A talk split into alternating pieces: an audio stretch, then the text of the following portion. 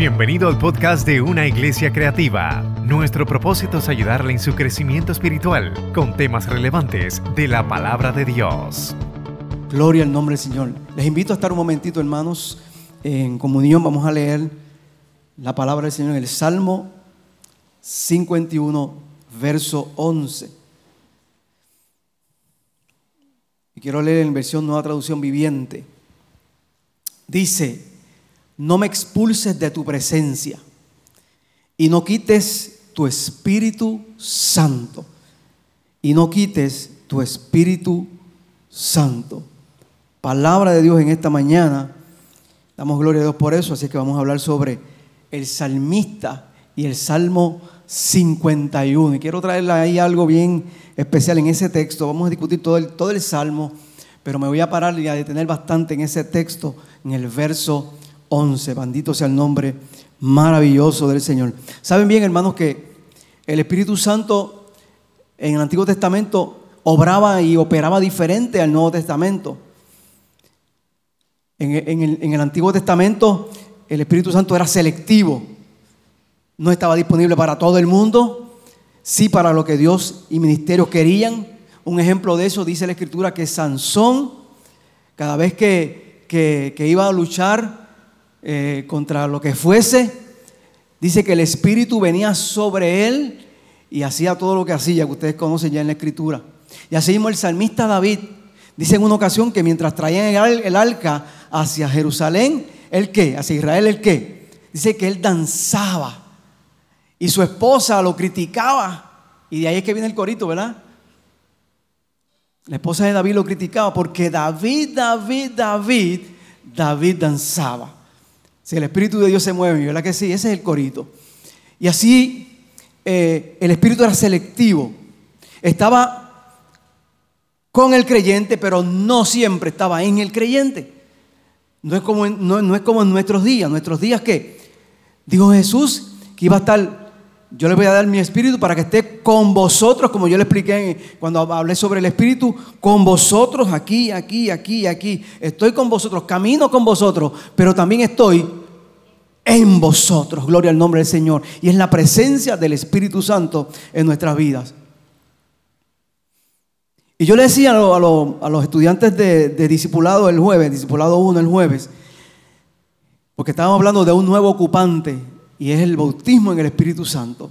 Y les hablaba y les decía que el bautismo en el Espíritu Santo es la plenitud del Espíritu en el creyente. Si cuando creímos recibimos qué? El anticipo, las arras, recibimos que el Espíritu Santo esté en nuestras vidas, obrando en nuestras vidas, ayudándonos a, a, nuestra conversión, a que nuestra, nuestra vida sea, eh, eh, cambie cada día más.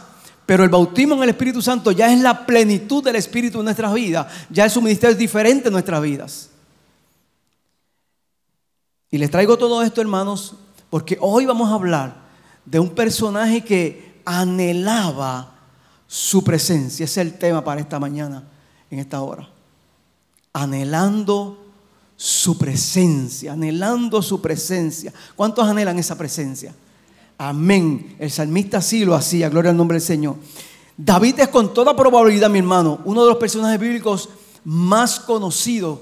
Y seguro que nosotros conocemos algo de la historia de David, ¿verdad que sí? Cada vez que vamos y mencionamos a David, rápido, rápidamente tenemos que pensar en qué? En Goliat. David y Goliat, desde pequeños nos dan esas clases. Películas acerca de David y Goliat. La gran batalla.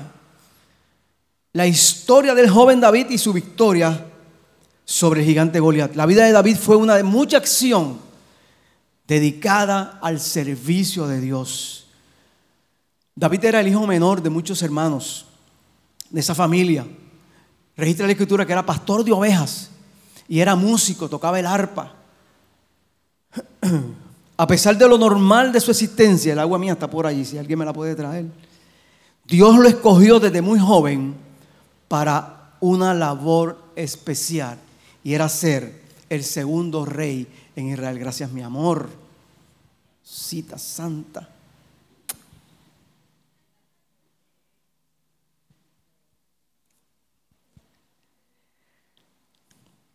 Sus hermanos eran ya mayores, eran grandes y eran fuertes, pero Dios escogió a David porque tenía un buen corazón delante de él. Primera de Samuel 6:17 o 6:7, perdón, y luego los versos 12 y 13. Lo pueden proyectar. Gloria al nombre del Señor. Capítulo Primera de Samuel capítulo 16, verso 7 dice, "Pero el Señor le dijo a Samuel, una vez una vez el Señor desechó a Saúl, dijo que qué? Que buscara un rey. Ve a la casa de dónde? De Isaí y allí unge a uno de sus hijos por rey. Y dice la escritura que David fue uno por uno eh, preguntando a Dios y Dios le decía, ese no es.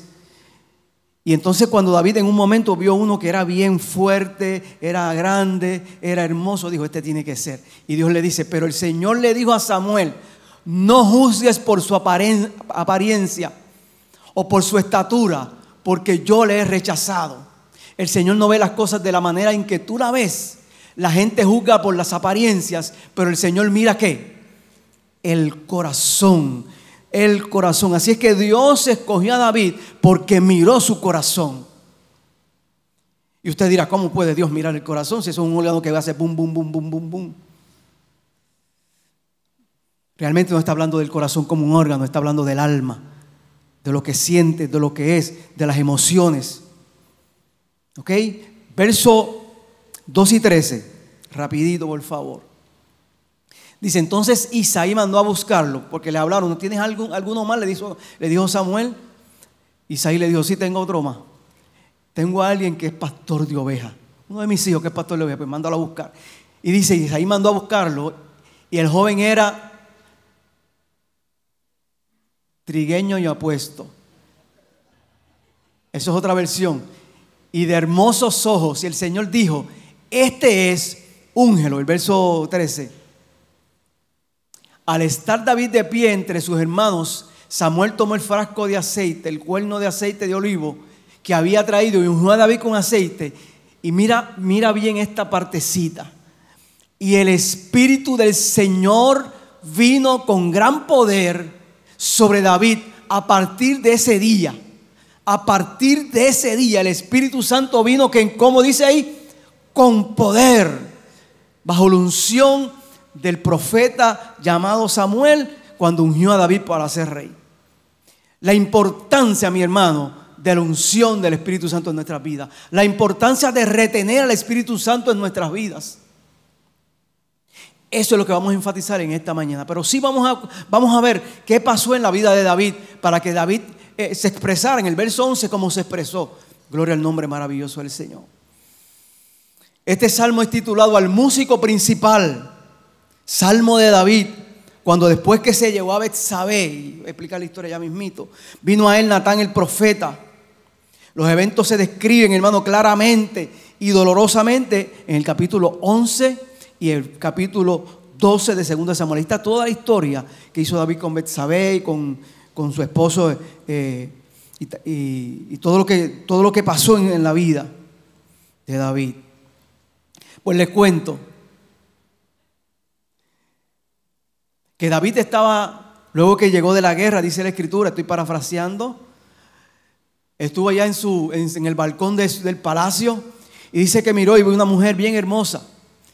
La escritura registra que David tenía como 400 mujeres y como dos o tres 800 y pico de concubinas. Eso era permitido allá en Israel en ese tiempo. No sé cómo podía, pero eso era permitido. Dice la escritura que mientras él miraba, se fijó en esa mujer y la mandó a buscar y ahí pecó contra Dios, contra ella, con ella. Pero esa mujer era casada y su esposo estaba en dónde? en la guerra. Y dijo, espérate,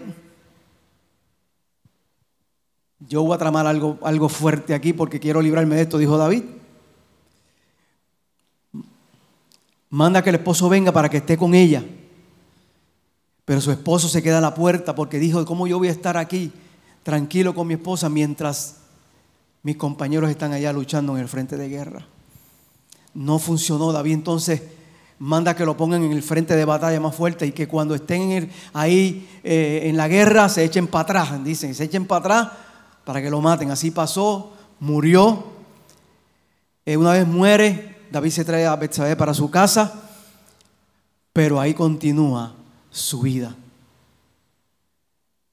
Me imagino que David, por lo que expresa en el Salmo 51, pasó las de Caín. Sí, es verdad, las de Caín. Como dicen por acá nosotros, los buenos puertorriqueños, ya pasó las de Caín. A veces, no, a, veces no se, a veces la gente ni sabe lo que es eso. Y se hecho pasó las de Caín, no sabe lo que es eso.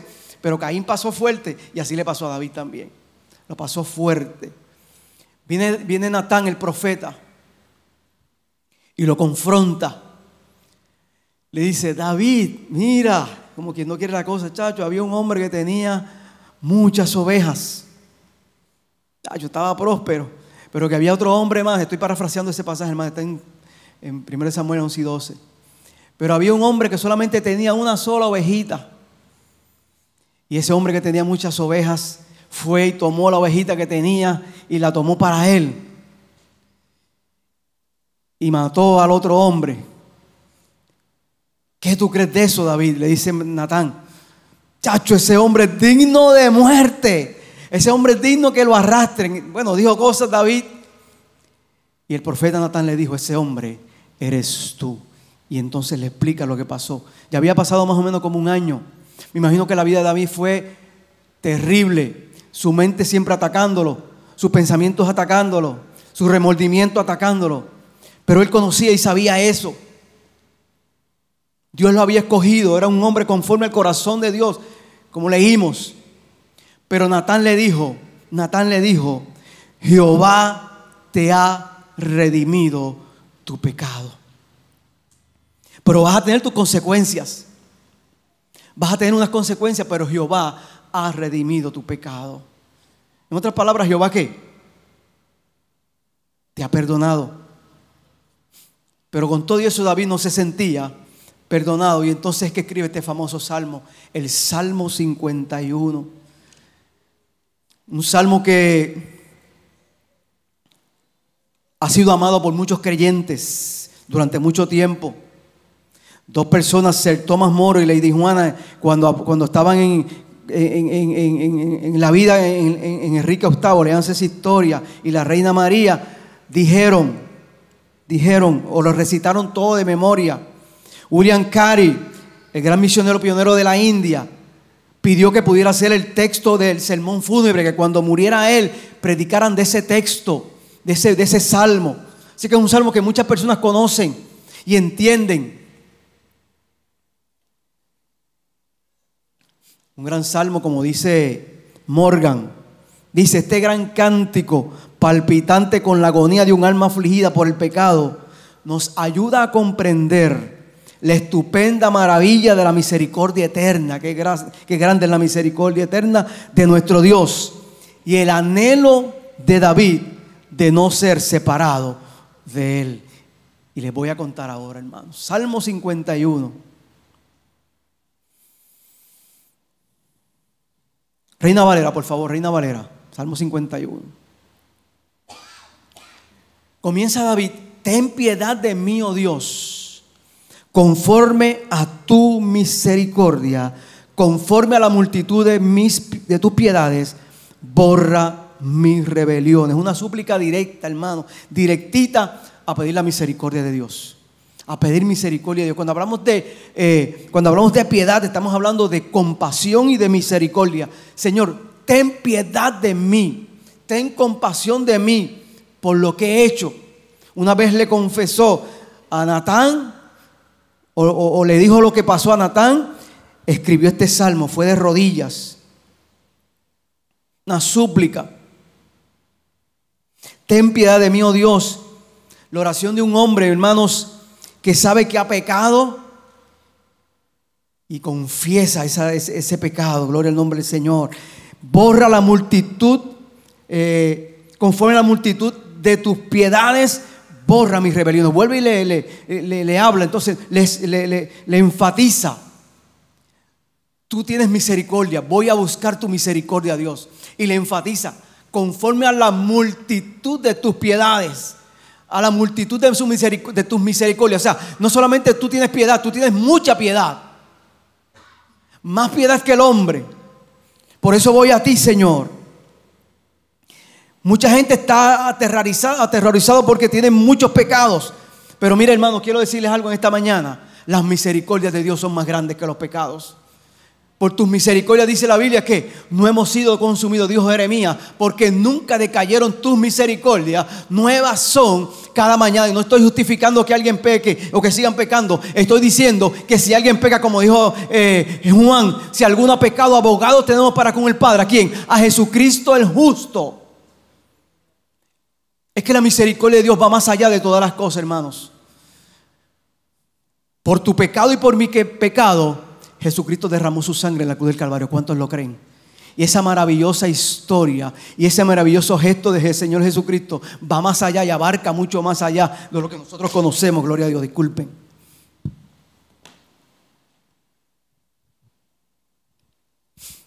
Sigue el próximo texto. Lávame más y más de mi maldad y límpiame de mi pecado. Gloria al nombre maravilloso de Jesús. Antes de eso, Él dijo, borra mis rebeliones. ¿Qué significa borrar, hermano?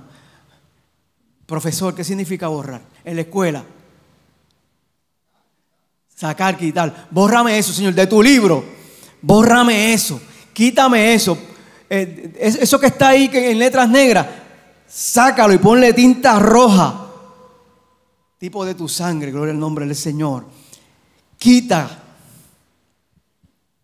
Sabemos que Jesús hizo eso en la cruz del Calvario. Dice, borra mis rebeliones. De tu libro que tú tienes de deuda, Señor. Bórralo, quítalo. Que no aparezca más. Que no se sepa que eso estuvo ahí, Señor. Eso es lo que dice David. Táchalas. Cancélalo lo que está escrito, gloria al nombre del Señor, ese, ese, ese, ese momento sangriento que pasó en mi vida, David está consciente de eso. David está consciente de lo que hizo ahora.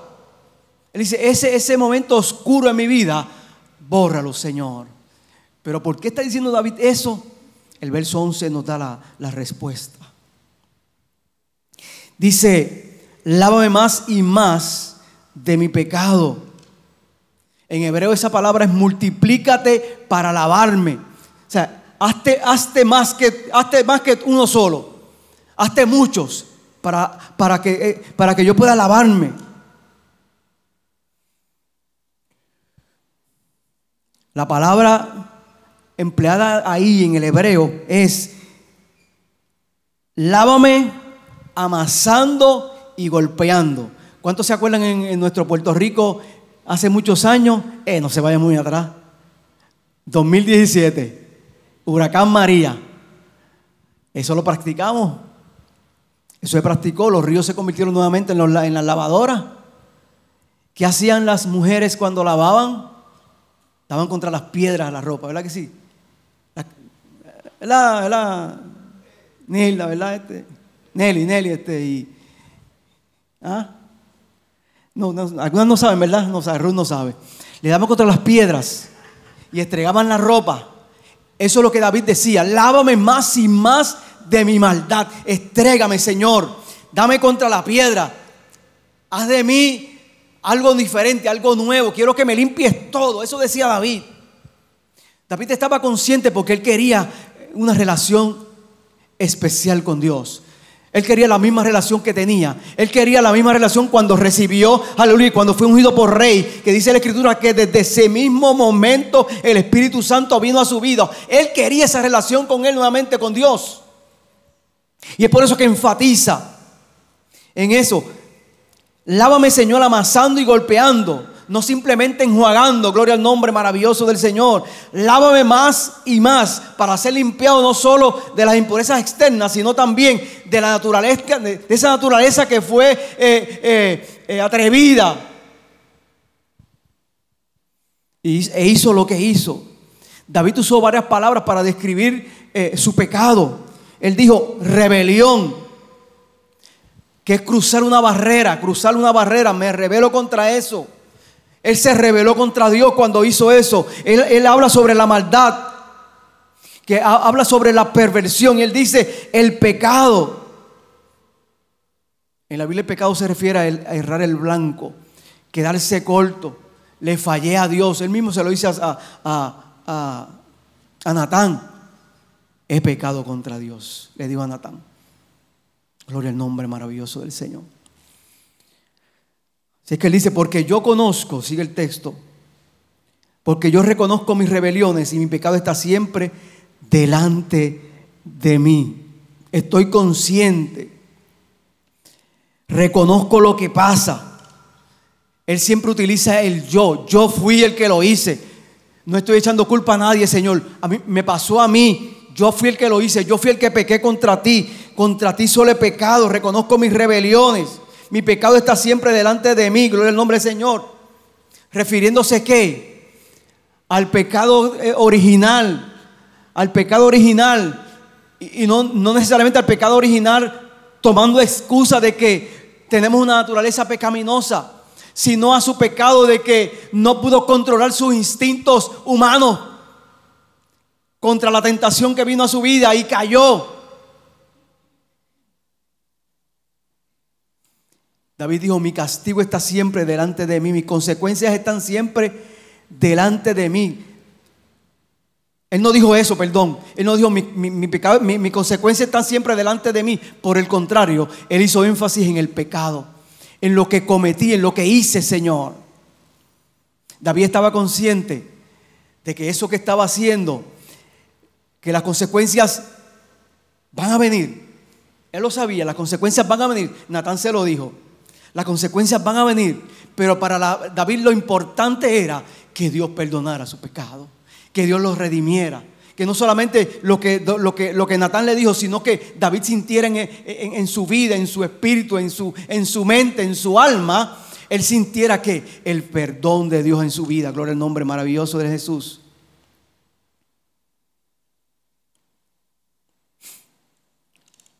Contra ti, contra ti solo he pecado y he hecho lo malo delante de tus ojos. Ese contra ti es como, si lo vemos en un sentido objetivo, es como medio nebuloso. ¿Saben por qué? Porque no solamente él había pecado contra Dios, él había pecado contra quién. Él había faltado contra Betsabé, contra el esposo de Betsabé, contra la familia, contra el trono, contra su reinado. Él había eh, eh, eh, pecado contra eso, pero con todo y eso, con todo eso Él dice, contra ti solamente he pecado, Señor. He hecho lo malo delante de tus ojos para que te has tenido por puro. Para que seas reconocido justo en tu palabra y tenido por puro en tu juicio. Gloria al nombre maravilloso del Señor.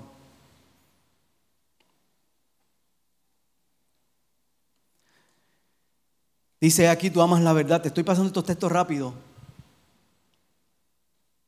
porque no quiero enfatizar su error, quiero enfatizar su restauración. Y aquí tú amas la verdad en lo íntimo y en lo secreto me has hecho comprender sabiduría. Verso 7 al 9. Ahí está una de las claves grandes de David. Purifícame con hisopo y seré limpio. Número uno, lávame y seré más blanco que la nieve. Gloria al nombre del Señor. Purifícame con hisopo y seré limpio. David esperaba que Dios hiciera una obra de limpieza, no solamente espiritual, sino como moral. Limpieza espiritual y moral. Y que le hicieran una relación con el sacrificio expiatorio que, que se muestra en Éxodo. Mira, el hisopo era una ramita, una plantita. En muchos casos era, tenía flores blancas, en otros casos flores rosaditas. Era como un arbusto. Y eso se utilizaba para rociar, para rociar o aplicar la sangre del cordero de la Pascua. Y en muchas ocasiones también se usaba, el sacerdote lo usó para rociar también el agua, para purificar el agua. Y miren que, miren lo que David quiere hacer. Miren lo que David le pide a Dios, purifícame con hisopo. En otras palabras, Señor, el sacerdote era el que hacía eso, pero yo te pido ahora, Señor, que tú seas el sacerdote y me purifiques y me limpies, gloria al nombre del Señor, y, saques todo lo que está ahí dentro de mí. ¿Sabes qué, hermanos? En en el Nuevo Testamento, ¿usted sabe cómo se llama eso? justificación por la fe. David tenía que tener fe ahí para que eso pasara. Nosotros también tenemos que tener fe, gloria al nombre del Señor. En otras palabras, cuando David dijo eso, se activó el protocolo del cielo. Cuando usted, hermano, invoca la sangre de Jesús, cuando usted le dice, Señor, perdóname, una vez usted dice perdóname, una vez usted reclama la sangre de Jesús, hermano, se, en, el cielo se, se activa el protocolo, se prenden las luces, empieza a sonar una chicharra, ta, ta, ta. Dios sale, aleluya, eh, de su trono, gloria al nombre del Señor, sale de su, de su aposento y llega hasta su trono, su trono blanco, gloria al nombre del Señor. Ahí están todos los ángeles en adoración a Dios. Se activó el protocolo, dice, aleluya, el arcángel dice, se activó el protocolo. Alguien está pidiendo misericordia, alguien está pidiendo perdón, gloria al nombre del Señor. Alguien está clamando por la sangre de Jesús. Y una vez se active ese protocolo está nuestro enemigo para acusarnos. Pero de momento, aleluya, entra la majestad del Hijo de Dios. Y entra a esa sala, a esa corte, gloria al nombre del Señor. Y empiezan también los ángeles a adorarle y alabarle. Gloria al que es digno de llevar toda gloria y toda honra, aleluya. Y empiezan los ángeles ahí. Y de momento, aleluya, se presenta Jesús ante Dios. El Padre le dice, Padre, yo derramé mi sangre por ellos, aleluya. Así que yo quiero que hagas tres cosas a través de ese sacrificio. Número uno, aleluya, que cancele sus pecados. Que los borres que los quites, que los tires al fondo del mar y que no se acuerden más de ellos. Eso hace la justificación. Número dos, que lo trates como una persona justa. ¿Qué es una persona justa? La definición es que nunca ha cometido pecado. Eso fue lo que David le dijo al Señor. Eso es lo que, lo que la justificación por la fe hace en nuestras vidas a través del sacrificio de Jesús. Eso fue lo que David pidió. Señor, no te acuerdes más de mi pecado. Purifícame con hisopo y seré limpio. Utiliza esa rama. Hazlo sobre el sacrificio pascual.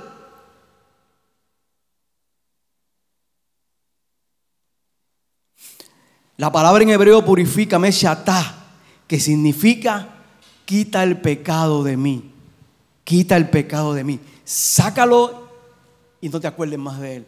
Aleluya, qué glorioso hermanos. Dice, lávame y seré más blanco que la nieve. David sabía que la limpieza de Dios es efectiva. ¿Cuántos lo creen? Aleluya, la limpieza de Dios es efectiva. Gloria al nombre del Señor. Hazme oír gozo y alegría y se recrearán los huesos que ha batido, él, de, lo que, de lo que ha pasado, de su tristeza, de lo que había vivido, de todo ese año que había vivido. Él dice que sus huesos, hasta, hasta sus huesos le dolían de todo lo que había pasado en su vida. Así es que, Señor, esconde, vuelve y enfatiza, esconde tu rostro de mis pecados. No te acuerdes más de ellos, Señor. Y viene ahora la restauración del corazón. Créeme, oh Dios, un corazón limpio y renueva un espíritu recto dentro de mí. Y el verso 11. No me eches de delante de ti. No me eches de delante de ti.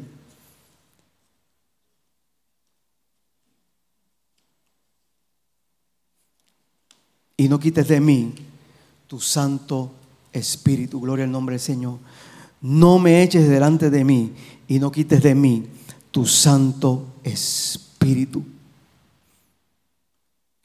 Cuando el salmista pronunció esas palabras, no me eches de delante de ti, pensó Pastor Jorge en el castigo de Caín.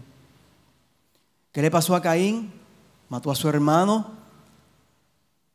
Dios lo cuestiona y dice que se fue errante por todo el mundo y nadie supo más de él lo desechó. David se acordó también de Saúl, que Dios lo desechó. Y David pensó, eh, ADH, mira, si por lo que hizo Saúl, que fue que desobedeció y cogió y tomó el ganado y tomó y cogió la riqueza de ese pueblo, yo que, que cometí lo que cometí, lo fuerte que le hice, maté a un hombre, para mí eso va a ser terrible, no me, no me va a desechar, yo creo que en dos o tres siglos no me, no me va a aceptar más. David quería estar seguro de que Dios lo iba a aceptar. David no quería perder su presencia. David sabía que su presencia era importante en su vida. Anhelemos su presencia, mi hermano. Anhelemos su presencia. Gloria al nombre del Señor.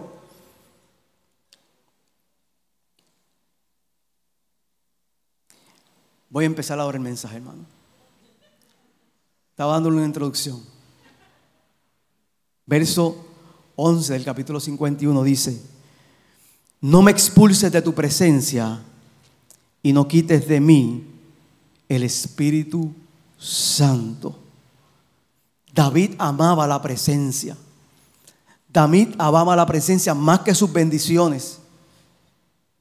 David estaba consciente de lo que era la presencia de Dios. Por eso es que enfatiza, por eso es que eh, en esos versos del 1 al 10 del capítulo 51, del Salmo 51, él enfatiza en que, en que Dios lo perdone, él enfatiza en que tiene que restablecer o restaurar su relación con él. Él enfatiza y se hace y se dice, yo soy el único culpable, Señor, pero necesito que tú me perdones, necesito que, que me lave, necesito que me limpie, necesito que limpies mi mente, mi corazón, todo lo que es, todo lo que, lo que ha pasado en mi vida, necesito que tú me restaures porque no quiero perder tu presencia, no quiero perder tu Espíritu Santo, no me expulses de tu presencia, gloria al nombre del Señor. ¿Quién es la que canta este himno que dice, ahora se me olvidó, Zuleika Barreiro, que me falte todo menos tu presencia? Que se vayan todos, pero que tu Espíritu Santo no se vaya de mi vida. Hermano, David decía que me falte todo. Que me falten las bendiciones. No me importan las bendiciones. Porque las bendiciones son, son consecuencias de qué? De tu presencia. Las bendiciones son las consecuencias de la presencia de Dios. Cuando yo recibo bendición es porque ¿qué? He estado con la presencia de Dios. Eso es lo que David sentía. Así es que David era amante de su presencia. Las religiones, hermanos, y los hombres muchas veces nos enseñan a buscar las bendiciones de Dios. Pero la Biblia enfatiza y nos quiere enfatizar en que la presencia de Dios es lo más importante, que se aleje todas las cosas, pero que no se aleje la presencia de Dios en nuestras vidas el Espíritu Santo en nuestras vidas. Hemos tenido una serie de predicaciones acerca de lo que es el Espíritu Santo. Conocimos que es una persona, aleluya. Conocimos, aleluya, que es un ser que, que brea con nuestro carácter, aleluya. Conocimos que el Espíritu Santo es, una persona, es la tercera persona de la Trinidad. Conocimos que el Espíritu Santo se le puede ofender como persona. Conocimos muchas cosas acerca del Espíritu. Conocimos acerca de sus frutos, de sus dones, de lo que son esos dones, de cómo actúa en nuestras vidas. Y sabiendo todas esas cosas, teniendo el conocimiento de todo eso, es necesario que le podamos decir al Señor en esta hora, Señor, no, no, te alejes de mí, no alejes tu presencia, Señor. Necesito, anhelo tu presencia. Salmista David sabía eso. Su presencia o el Espíritu Santo es lo que vale, es lo que cuenta. Gloria al nombre del Señor. La Biblia va un poco más allá, hermanos de aquello que queremos. La Biblia quiere que entendamos de verdad que es lo necesario. Es lo necesario. El Espíritu Santo es lo necesario. De tal manera, hermanos, que pueden ver, pueden, o habrán veces en las que se nos pedirá cosas que, que, queremos hacer. Se nos van a pedir cosas que queremos hacer o que no queremos hacer. Ir a lugares a los que no queremos ir. Pero cuando escuchamos el llamado de Dios y entendemos ese llamado, que es la esencia de nuestra vida. Entonces vamos detrás de ese llamado. Vamos a tener momentos, hermano, en que el Espíritu Santo va a querer en nuestra vida hacer algo. Tienes que hacer esto. Tienes que hacer esto. No rehusamos su presencia, hermanos. Esa es la presencia de Dios que está con nosotros. Tienes que ir a este sitio. Como le dijo a, a, ¿a quién fue? Ay, Dios mío, ahora se me olvidó también. Yo estoy perdiendo la memoria, eso me preocupa.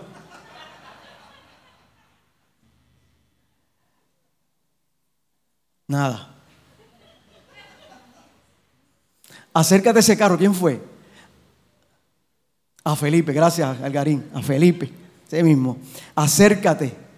El Espíritu lo movió hasta allí. Es más, el Espíritu Santo lo llevó hasta allí. ¿Y lo llevó a qué? A que hiciera un ministerio especial sobre su vida. El apóstol Pedro Dios lo llevó hasta, hasta, hasta, hasta un lugar y, le mostró cosas para que, para que fuera a la casa de Cornelio. Hermanos, cuando Dios nos pide algo que tal vez no queremos hacer, vayamos en pos de eso. Entendamos que es el llamado de Dios. Moisés dijo, Éxodo 33, 15. Pónmelo ahí. Éxodo 33, 15. Éxodo 33, 15 a la una. Si tu presencia no va conmigo, no me saques de aquí. Él dijo. Moisés estaba consciente de lo que era, lo, que era la presencia de Dios. Si tu presencia no va conmigo, no me saques de aquí, Señor. No, me, no, no, saques este pueblo de aquí, Padre bueno. Le, dijo Samuel, eh, perdón, Moisés. La presencia del Espíritu Santo en nuestras vidas es lo que importa, es la vida, es la esencia. Cuando Dios nos llama, hermano, cuando Dios nos llama a nosotros, cuando nos dice algo, Dios va a garantizar siempre su presencia. Eso lo hizo al pueblo, eso lo hizo a Moisés. Lo llamó y le dijo, no te preocupes. Me buscan el 33-14 ahora, rapidito. Ponme el 14, David. Cuando Dios llama y nos convoca, Él siempre garantiza su presencia. Y le dijo a Moisés, y él le dijo a Moisés, mi presencia irá contigo y te daré descanso. Gloria a Dios. Qué maravilloso. Eso es lo que David quería sentir. Eso es lo que David siempre sentía. Cada vez que estaba con la presencia de Dios, él sentía que descanso. Es por eso que escribió tantos salmos y, escribió el Salmo 23, aleluya, Jehová es mi pastor y nada me faltará. Es por eso que él expresó eso. En lugares de dedicados pastos me hará descansar. Junto a aguas de reposo me pastoreará. Confortará mi alma. El salmista estaba consciente de que la presencia de Dios era lo más importante en su vida. Y por eso clama a él.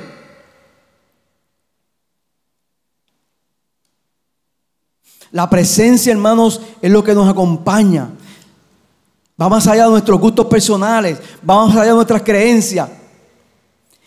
Las personas, pase lo que pase en esta vida al servicio de Dios, Él les promete, hermanos, nos promete que su presencia, créanlo, hermanos, créanlo, hermanos, si vamos a, algo, si vamos a hacer algo que Él nos convoca a hacer, si Él no, si sentimos por el Espíritu, como decimos, si sentimos por el Espíritu hablarle a una persona, Él va a estar dispuesto a darnos la ayuda. Él no nos va a dejar. Su presencia va a estar ahí con nosotros. Créalo, créalo, créalo, créalo.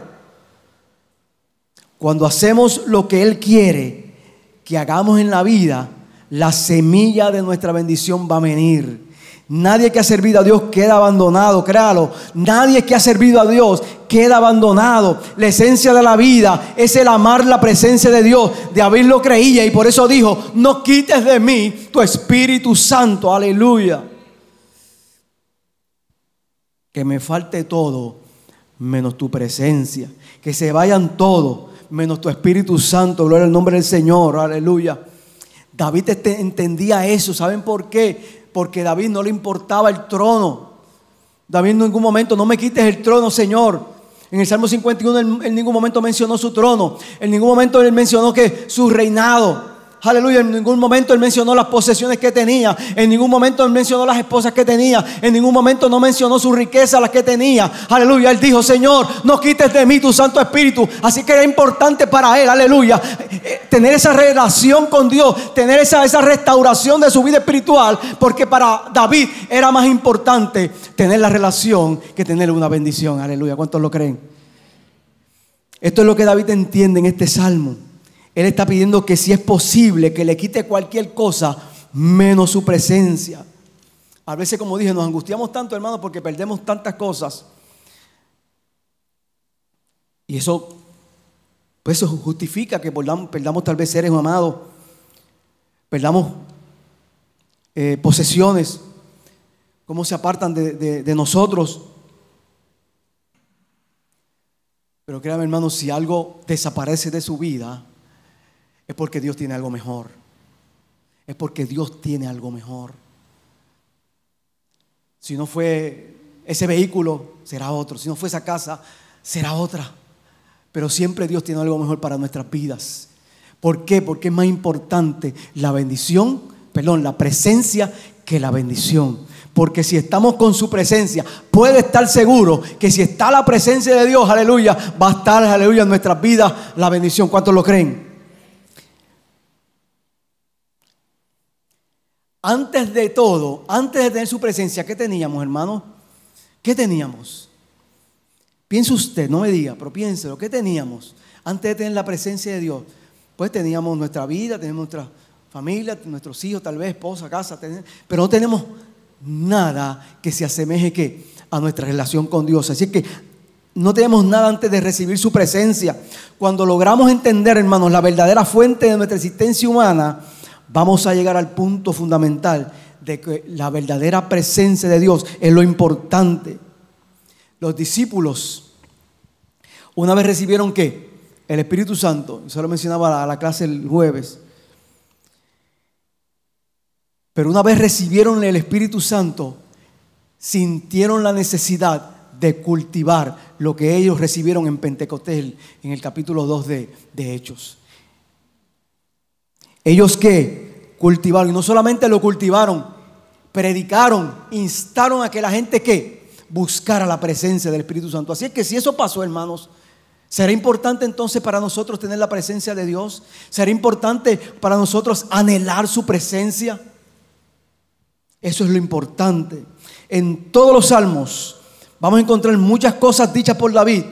Jamás encontraremos que le pidió, no me saques del palacio como dije, no me saques del reino. Él se preocupaba por no perder su presencia. Job, en una ocasión, está, Job, está el, texto de Job. Búscame el texto de Job.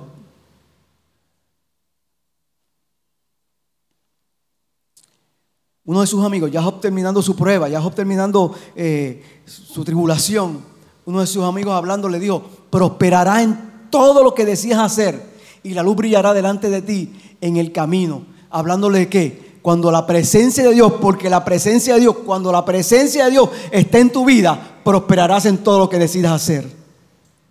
Y la luz brillará delante de ti en el camino. Job perdió todo.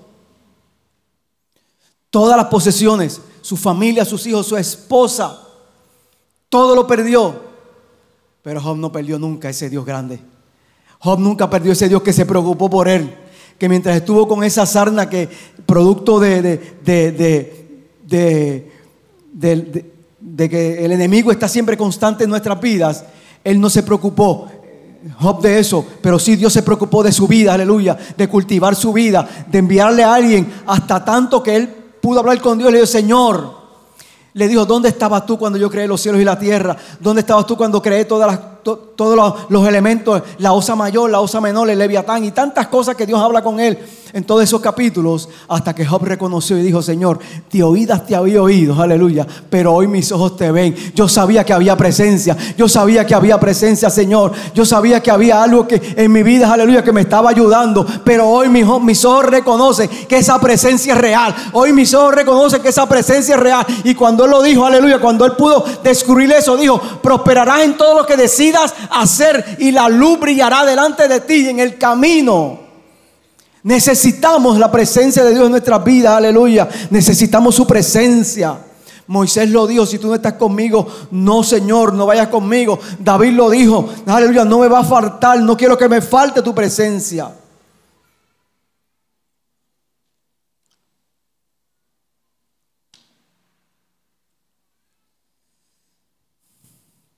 Nos podrán defraudar la gente. Nos podrá tal vez eh, sentirnos tristes porque algo pasa en nuestra iglesia, en nuestras vidas. O nadie tal vez ponga interés en nosotros. Y tal vez nos desanimemos. Esta historia de David y esta palabra de David nos enseña que aunque todos lo miraban de menos, Dios como quiera puso su mirada en él. Dios puso su mirada en él. Pasaron Vino el profeta, pasaron todos sus hermanos y ninguno Dios lo aceptó solamente a David porque David tenía el corazón de Dios. Y David sabía eso, aleluya. David, que, David recibió su presencia desde su unción y él necesitaba tenerla toda vez, todavía en su vida. Y le pregunto, hermano, ¿de verdad ama su presencia? Ama su presencia. Cultívala, cultívala. Cultiva esa presencia. Si lo amas, su presencia, la bendición te va a acompañar. Cuando David pasó un conflicto o pasó ese conflicto espiritual muy grande, solo pidió que no me, no me quites tu presencia. Estoy terminando ya. La oración puede ir subiendo. Me faltaban como 15 páginas, pero voy a resumir. Pregunto, ¿por qué David no quiere perder la presencia?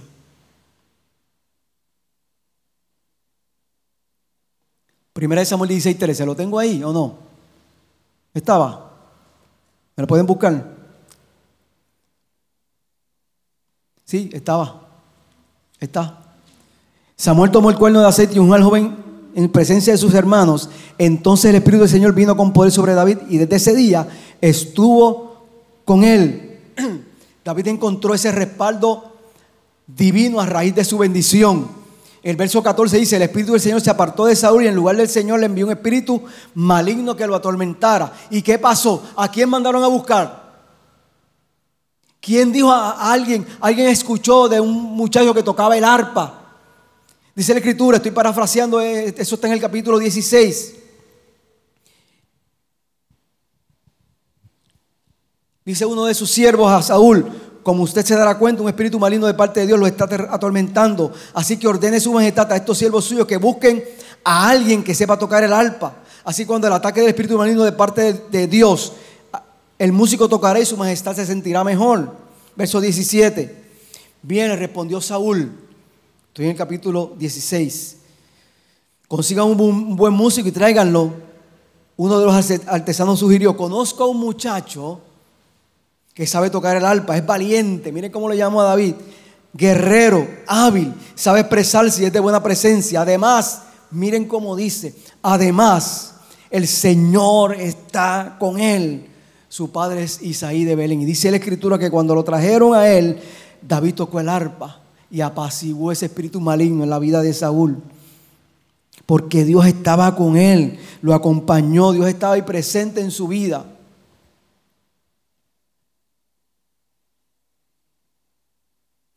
Primera de Samuel 17:33 dice, ¿cómo vas a pelear tú solo contra este filisteo? Eso fue cuando David fue, vino Goliat, ¿verdad? A, a luchar contra el pueblo de Dios. Y David fue a llevarle alimento a sus hermanos y vio este incircunciso, como él le llamaba, vio este incircunciso y fue donde reina. Nadie, nadie quería pelear con él. Y fue donde el rey le pidió permiso, yo voy a pelear con él. El rey le dice, ¿cómo vas a pelear tú solo contra este filisteo? Replicó Saúl, no eres más que un muchacho. Miren cómo le llamó. Mientras que él ha sido un guerrero toda la vida, aleluya. David no quería perder su presencia por este motivo, hermanos. David le dijo al rey, Miren cómo David le respondió, verso 34, 35, 36 y 37. A mí me toca cuidar el rebaño de mi padre. Cuando un león o un oso viene y se lleva una oveja de rebaño, yo la persigo, lo persigo, lo golpeo hasta que suelta la presa. Miren qué, miren qué presencia tenía David. Porque David se describe como un muchacho que, jovencito, pequeño, tal vez no muy fuerte. Y es por eso que estaba cuidando las ovejas, porque era un, muchacho que podía, servía para eso. Pero mire cómo le declara a Saúl eso. Y si el animal me ataca, lo sigo golpeando hasta qué? Hasta matarlo. Eso no fue que David lo dijo para que, por decirlo. Eso pasó en la vida de David. Eso pasaba. Si este siervo de su majestad ha matado leones y osos lo mismo puede hacer con este filisteo pagano, porque está desafiando al ejército del Dios viviente.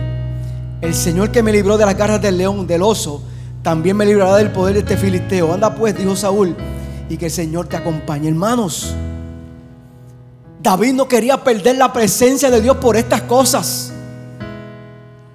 Porque en cada momento lo ayudaba, hermanos. Podemos nosotros eh, estar en esa posición de David y luchar fuertemente para que la presencia de Dios no se vaya de nuestras vidas. Permanezca siempre en nuestras vidas, cultivando, cultivando siempre aleluya, su presencia en nuestro ser para que esa presencia esté ahí en cada momento que le necesitamos.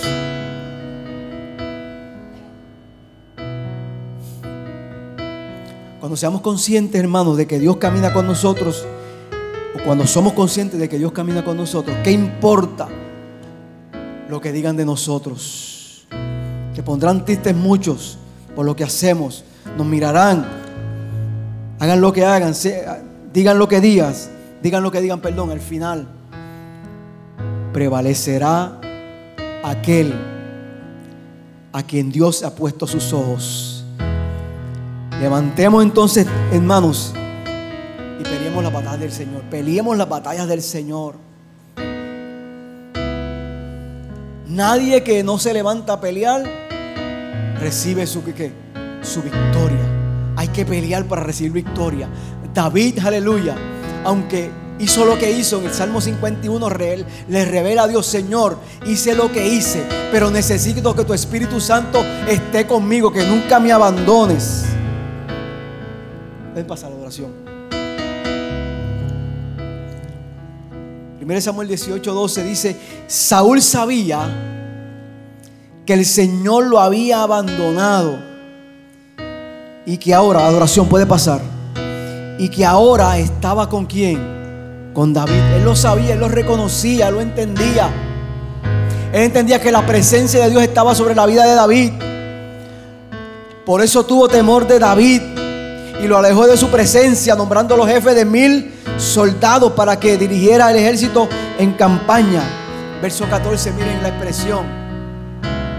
David tuvo éxito en todas sus expediciones porque el Señor estaba con él. Porque el Señor estaba con él.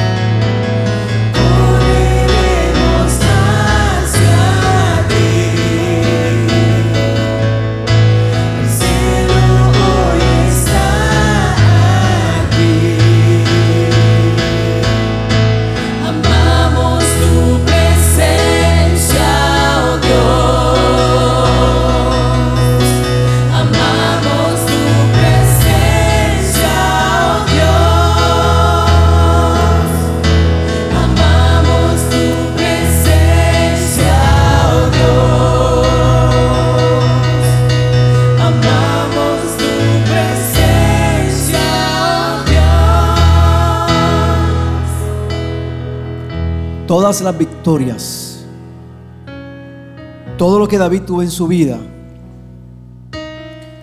fue porque David, aunque en algún momento descuidó su, su vida espiritual, reconoció que necesitaba la presencia de Dios en su vida. Y es por eso que dice, no me expulses de ti, de tu presencia, y no quites tu Espíritu Santo de mi vida.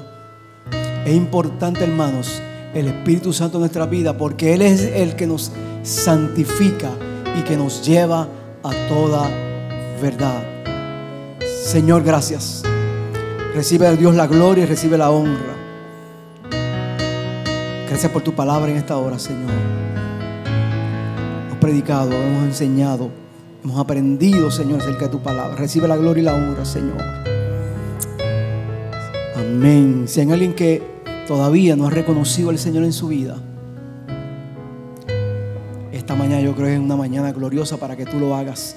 Y le digas, Señor, yo necesito, yo te necesito a ti en mi vida. Si hay alguien que no ha aceptado al Señor como su único Salvador, este es el momento. Levante su mano y te diga, yo quiero. Yo quiero ser perdonado. Yo quiero que la presencia de Dios esté en mi vida. Aleluya. Aleluya. Hoy es domingo de intimidad. Y vamos a tener Santa Cena.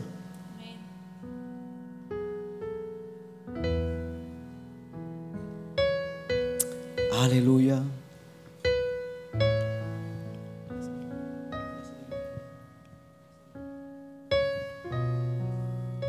Gloria a Dios.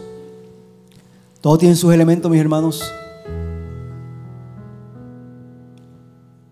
Recuerden, tengan mucho cuidado al abrirlo. Tienen dos partecitas. Una es el pan, otra es el vino.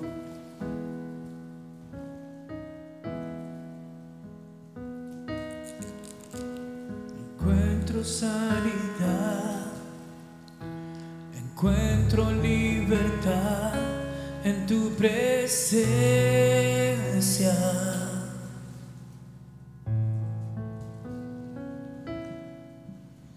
Encuentro hoy perdón, encuentro salvación en tu presencia. Hoy correremos hacia ti,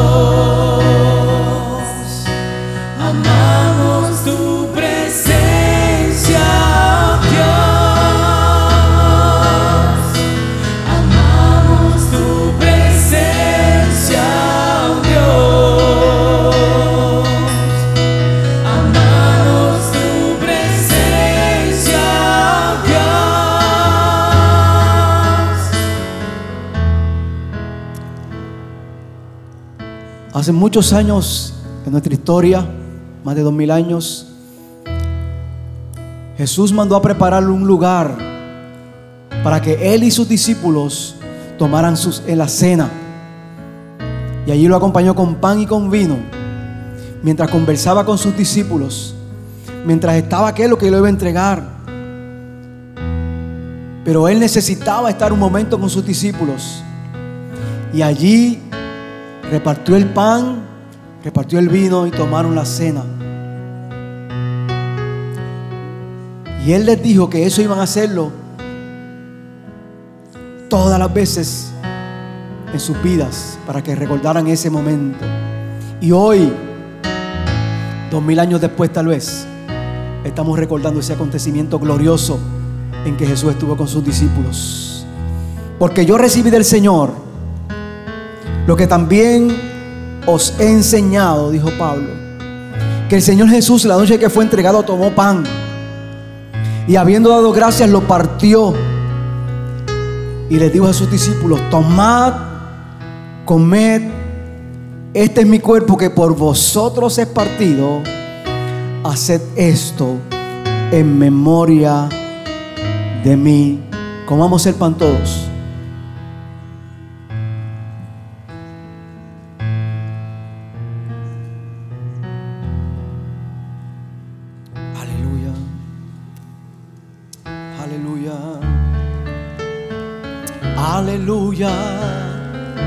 Santo, gracias Padre, gracias. Gracias por el privilegio, Señor.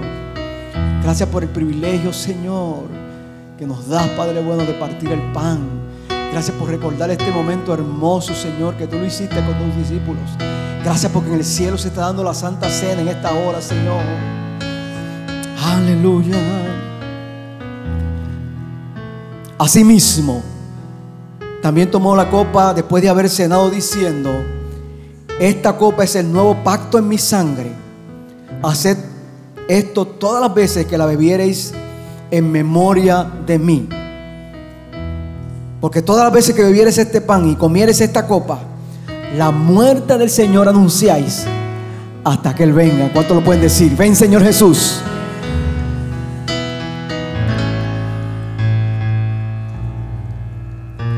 Aleluya.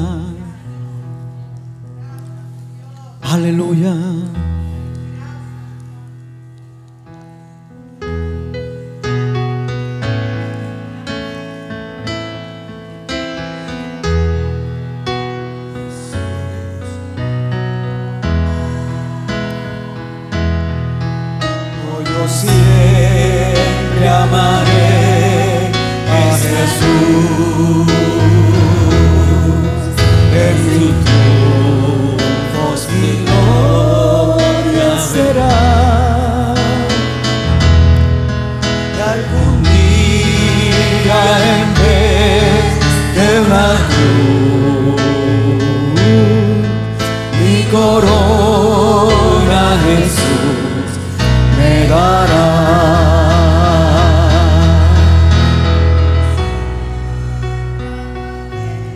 Sabe, hermano.